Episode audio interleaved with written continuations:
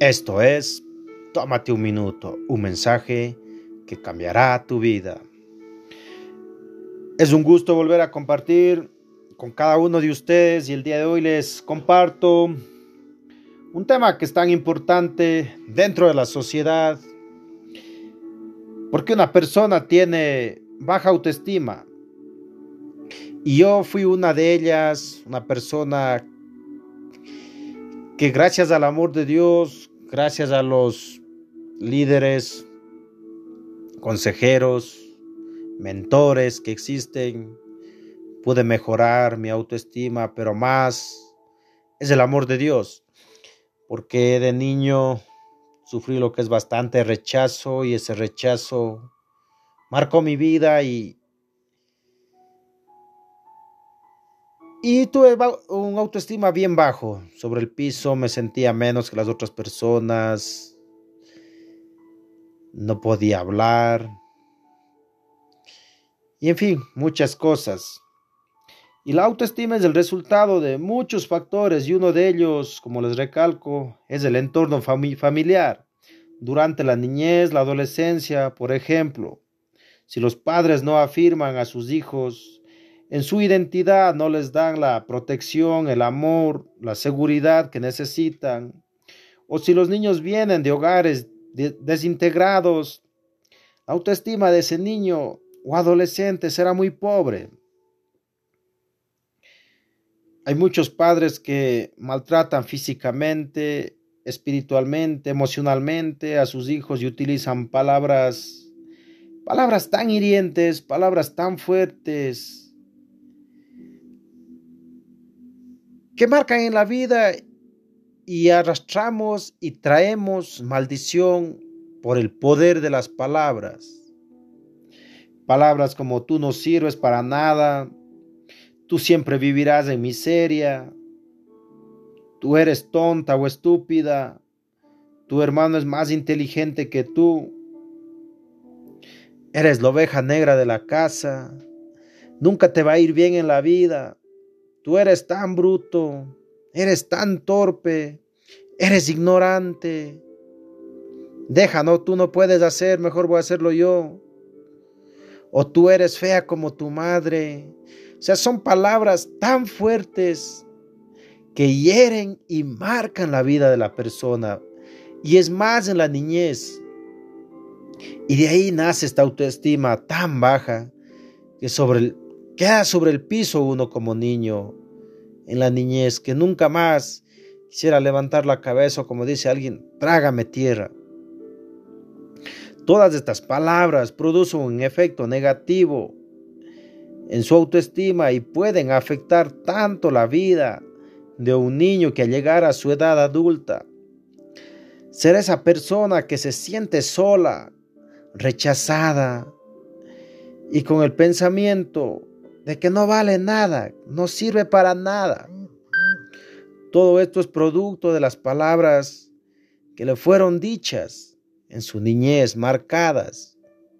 Y yo te puedo hablar de esto por lo que te recalco. Yo viví, pero pude salir y puedo a través de este audio llegar a miles de personas, a miles de adolescentes, a miles de niños y podemos salir en adelante.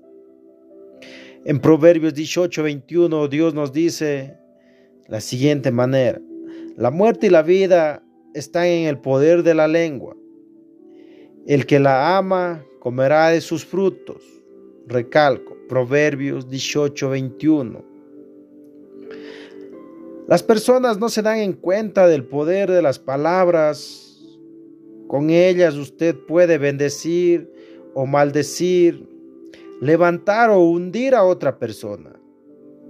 Ahora que entendemos esto, hablamos palabras, hablemos palabras de bendición. Todos los días, cuando tus hijos van a la escuela o a levantarse, o si ya no van a la escuela, bendice la vida de ellos. Toca su frente, toca su cabeza y bendícelos. Expresémosles que lo que pueden ser y hacer en Cristo Jesús. Por ejemplo, te pongo un ejemplo. Tú eres el niño más inteligente, tú eres el niño más inteligente de la escuela. Yo estoy orgulloso de ti. tú eres mi hijo, tú eres mi hijo amado, te amo mucho. Eres la inspiración de mi día a día, eres la inspiración de mi vivir. Háblale palabras de vida. Y cuando crezcan tendrán una autoestima saludable. Hay muchos padres que no usaron palabras fuertes, pero tampoco expresaron de bendición. Y eso también afecta la autoestima. Hay muchas personas que nunca recibieron el abrazo de un padre o de su madre, ni escucharon de ellas un te amo. Lamentablemente, estos son los hijos que crecen sin saber ni dar amor porque nunca lo experimentaron. Yo siempre sufría de un vacío llamado padre. Me preguntaba en mi niñez, ¿cómo será un abrazo de un padre? ¿Cómo será un te quiero? Un te amo. Y me crié toda mi niñez y mi adolescencia con eso, pero al pasar el tiempo, cuando sané mi corazón, tuve una relación con mi padre, pude ver que y sentir ese abrazo, ese cariño.